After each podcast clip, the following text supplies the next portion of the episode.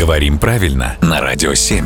Володя, доброе утро. Доброе утро. Ты знаешь, я э, стесняюсь об этом говорить практически со всеми, но у нас здесь с тобой в рубрике это практически как общение пациента с врачом. Мгм. Здесь стесняться не надо, но и Не опять надо. же врачебная тайна никуда это не пойдет.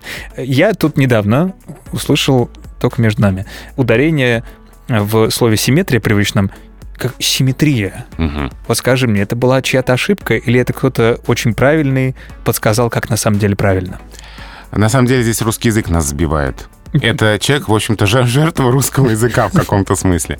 А, потому что очень сложно принять, Так. что по-русски правильно симметрия, но асимметрия. Да. Появляется А, и ударение А, да, сразу слушай, убегает. а я вот всегда же говорил асимметрия.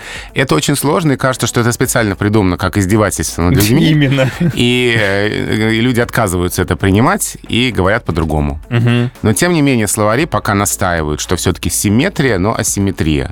Мы знаем, что в языке не все навсегда, и что если э, люди будут сопротивляться, то рано или поздно победят, потому что язык принадлежит людям, Неравная борьба все-таки. да, но при этом он управляет людьми. Так что пока симметрия, но асимметрия. Ну что, наш прием закончен. Спасибо, Володя. Следующий.